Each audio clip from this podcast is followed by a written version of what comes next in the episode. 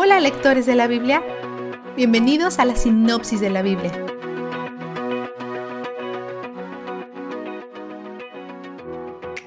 Hoy Moisés dice que el pacto de Dios no es con sus padres, sino con ellos. Por supuesto, también es con sus padres, pero él enfatiza que ellos tienen su propia relación con Dios, no es ni menor ni de segunda mano. Aunque Dios técnicamente no rescató a estas personas de la esclavitud egipcia, igual lo hizo, porque si no hubiera rescatado a sus padres, ellos también estarían esclavizados. En el capítulo 6 vemos el comienzo de una oración llamada Shema, que significa escuchar. Los judíos religiosos rezan esta oración dos veces al día, mañana y tarde, y a menudo se cubren los ojos con la mano derecha para aumentar su concentración. Puede que reconozcas parte de esta oración cuando Jesús la cita. Jesús también dice, Ama al Señor tu Dios con toda tu mente. El hebreo antiguo combina las palabras para corazón y mente, por lo que el significado se incluye aquí, pero en arameo, que es el idioma que Jesús habla, las palabras para corazón y mente son diferentes, por lo que él lo agrega a la cita para completar el significado original. El Shema dice que las palabras de Dios deben llenar nuestros corazones, bocas, mentes y vidas. Cuando estamos sentados, caminando, acostados o despiertos, Debemos tener en cuenta a Dios. Su palabra debe estar en nuestras manos y ojos. Algunos judíos religiosos hacen esto literalmente a través de filacterias, pero si lo tomamos en sentido figurado, podría significar que la palabra de Dios debería ser el marco de referencia para ver el mundo y vivir. El Shema también dice que las palabras de Dios deberían estar en nuestros hogares y en nuestras puertas. Algunos judíos religiosos ponen las escrituras en los marcos de sus puertas en una pequeña caja de pergamino llamada Mesusa.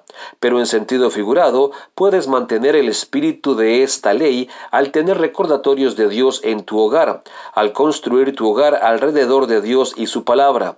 Recordar es vital.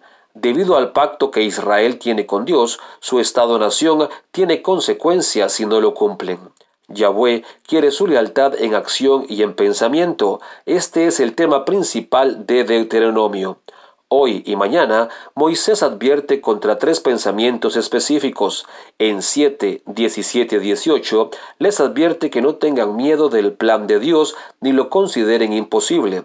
Cada vez que les advierte contra un pensamiento específico, les recuerda que la forma de evitar que ese pensamiento tome el control es recordar quién es Dios y recordar lo que Él ha hecho por ellos anticipa un día en que tendrán sus propios hijos que pregunten, ¿por qué tenemos que hacer todas estas cosas? Es como si los estuviera preparando para que respondan, Dios nos rescató de la esclavitud y nos dio provisión de manera milagrosa, y ese Dios que nos ama ordenó estas cosas y siempre son para nuestro bien.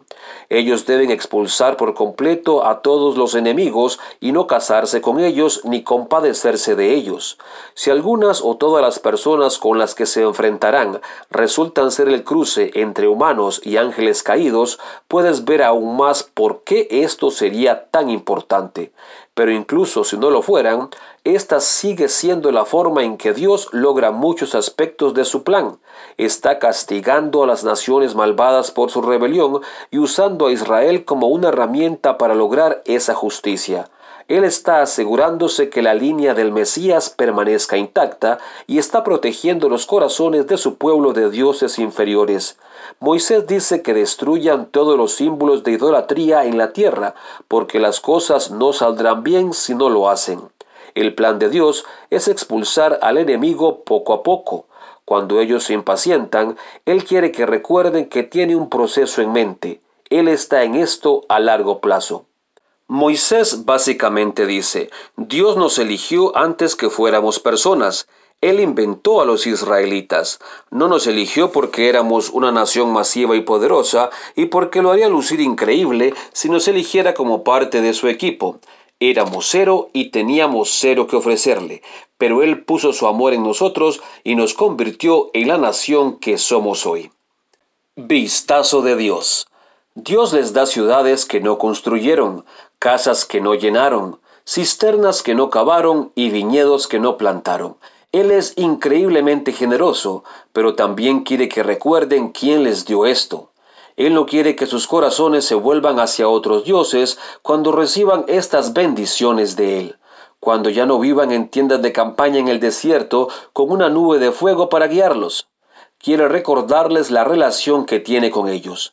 Él desea nuestros corazones y nuestro júbilo, y Él es donde el júbilo está.